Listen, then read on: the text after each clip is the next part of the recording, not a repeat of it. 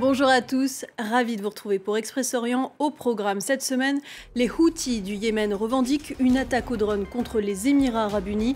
La coalition menée par l'Arabie saoudite a répliqué avec des frappes aériennes sur Sanaa. À Jérusalem-Est, la mobilisation contre une nouvelle expulsion. Une famille palestinienne s'est retranchée sur le toit de sa maison avec des bouteilles de gaz et des barils d'essence.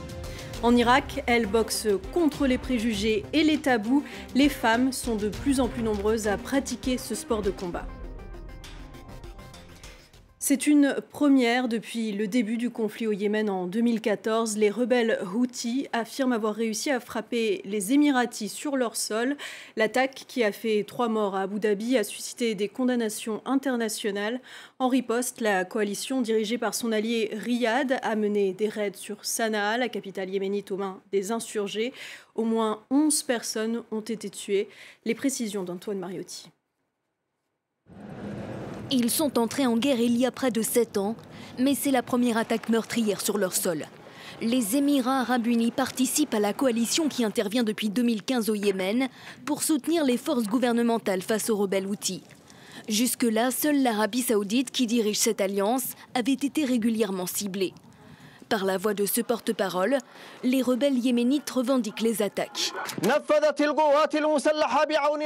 Les forces armées ont mené une frappe militaire réussie, l'opération Ouragan du Yémen, qui a ciblé les aéroports de Dubaï et d'Abu Dhabi, la raffinerie de pétrole de Moussafa et un certain nombre d'installations émiraties importantes et sensibles. Une offensive condamnée par l'ONU qui s'inquiète de l'escalade du conflit dans la région. Les attaques contre les infrastructures civiles et les civils sont interdites par le droit international humanitaire. Le secrétaire général appelle toutes les parties à faire preuve de la plus grande retenue et à prévenir toute escalade dans un contexte de tension accrue dans la région. Malgré cet appel au calme, la riposte a déjà eu lieu. Des raids aériens de la coalition ont tué plusieurs personnes à Sanaa, la capitale du Yémen aux mains des insurgés. Depuis plusieurs semaines, le conflit s'est intensifié. Après avoir pris un temps leur distance, les Émirats ont relancé leur soutien militaire sur le terrain aux forces pro-gouvernementales du Yémen. De leur côté, les rebelles ont multiplié les attaques de missiles et de drones contre l'Arabie saoudite. Cette guerre a déjà fait plus de 377 000 morts. Ces tensions dans le quartier sensible de Cherjara, situé dans la partie orientale de Jérusalem, des centaines de familles palestiniennes vivant sur place depuis des décennies sont confrontées à des ordres d'expulsion. Pour s'y opposer, l'une d'entre elles s'est retranchée sur son toit avec le matériel nécessaire pour tout faire exploser. La police israélienne indique mener des négociations.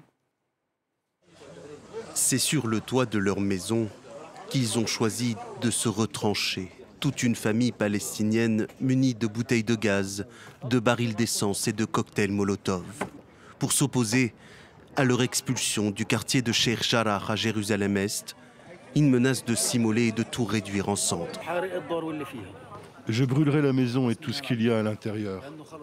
Je ne partirai d'ici qu'une fois dans ma tombe. Ils nous privent de nos vies, de notre dignité. J'ai passé 25 ans dans les tribunaux où ils nous ont fait plusieurs offres mais nos maisons ne sont pas à vendre. Ils ont ramené leur bulldozer et commencé leur destruction, mais nous on reste ici, personne ne s'approchera de notre habitation.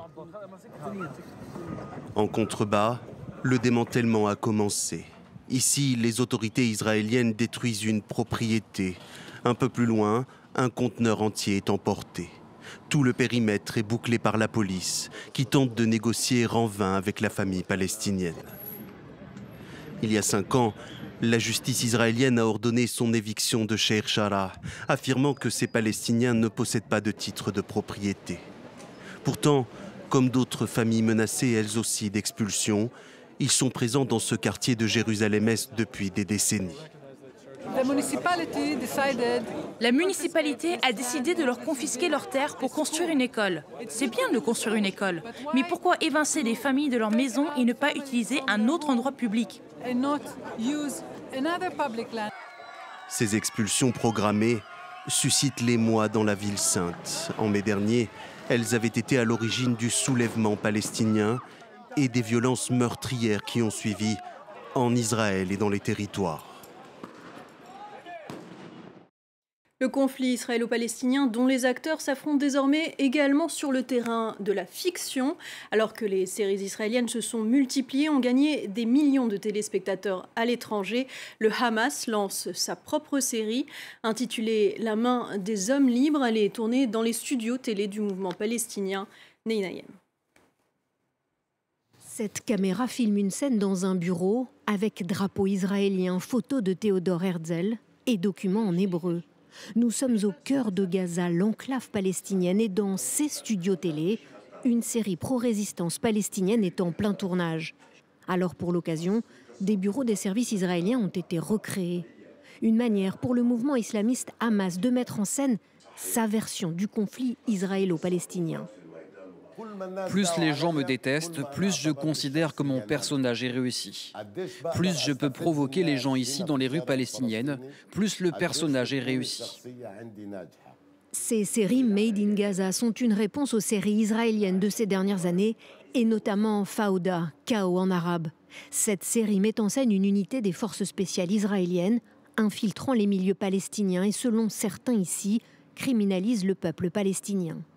Nous voulons inverser l'équation, montrer le point de vue palestinien et diffuser des fictions sur l'esprit de notre résistance, de la même manière que les autres réseaux soutiennent les fictions sionistes trompeuses. Dans cette série, les héros ne sont donc pas les forces israéliennes, mais les combattants du Hamas, considérés comme une organisation terroriste par Israël, les États-Unis et l'Union européenne. Les Irakiennes montent sur le ring pour s'attaquer au machisme et au tabou dans la ville sainte de Najaf et un peu partout dans leur pays largement conservateur. Les femmes enfilent les gants pour pratiquer la boxe. Un premier championnat de boxe féminine a même été organisé en décembre dernier à Bagdad. Récit de Natacha Vesnich. Mettre KO les préjugés et s'attaquer au tabou grâce à ses gants de boxe, du haut de ses 16 ans, Ola Mustafa y croit. Nous vivons dans une société machiste qui combat la réussite de la femme. Mais petit à petit, les gens commencent à accepter que les femmes fassent de la boxe. Et si on est plusieurs à s'y mettre, la société sera bien obligée de l'accepter. Ola Mustafa s'entraîne plusieurs fois par semaine dans cette salle de boxe de Najaf. Ma mère, mon père, mon frère et surtout mon entraîneur m'ont beaucoup encouragé. C'est lui qui me motive le plus, en plus du soutien de tous mes proches.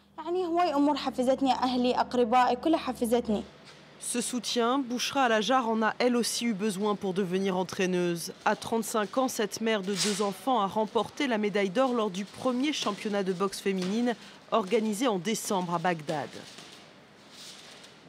Lorsque j'ai commencé à entraîner des femmes, beaucoup de gens avaient des réserves et des préjugés. Ils étaient contre l'ouverture de salles de sport. Najaf est une ville conservatrice. Mais maintenant, ça va mieux.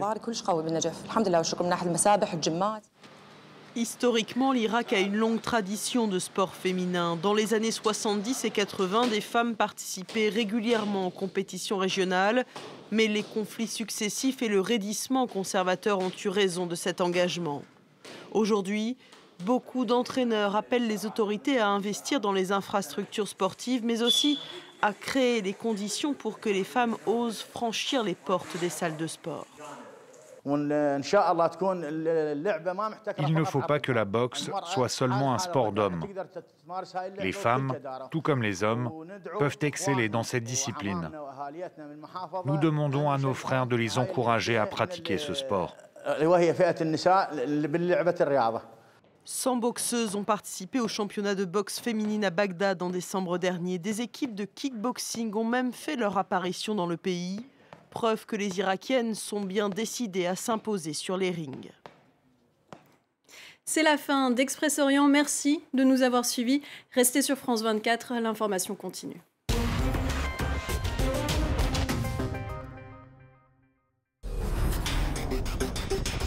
Du Grand Nord canadien jusqu'à Ushuaia, toute l'actualité politique, économique, culturelle et sociale du continent américain. Cap Amérique présenté par Elisabeth Alain, à regarder sur France 24 et France24.com.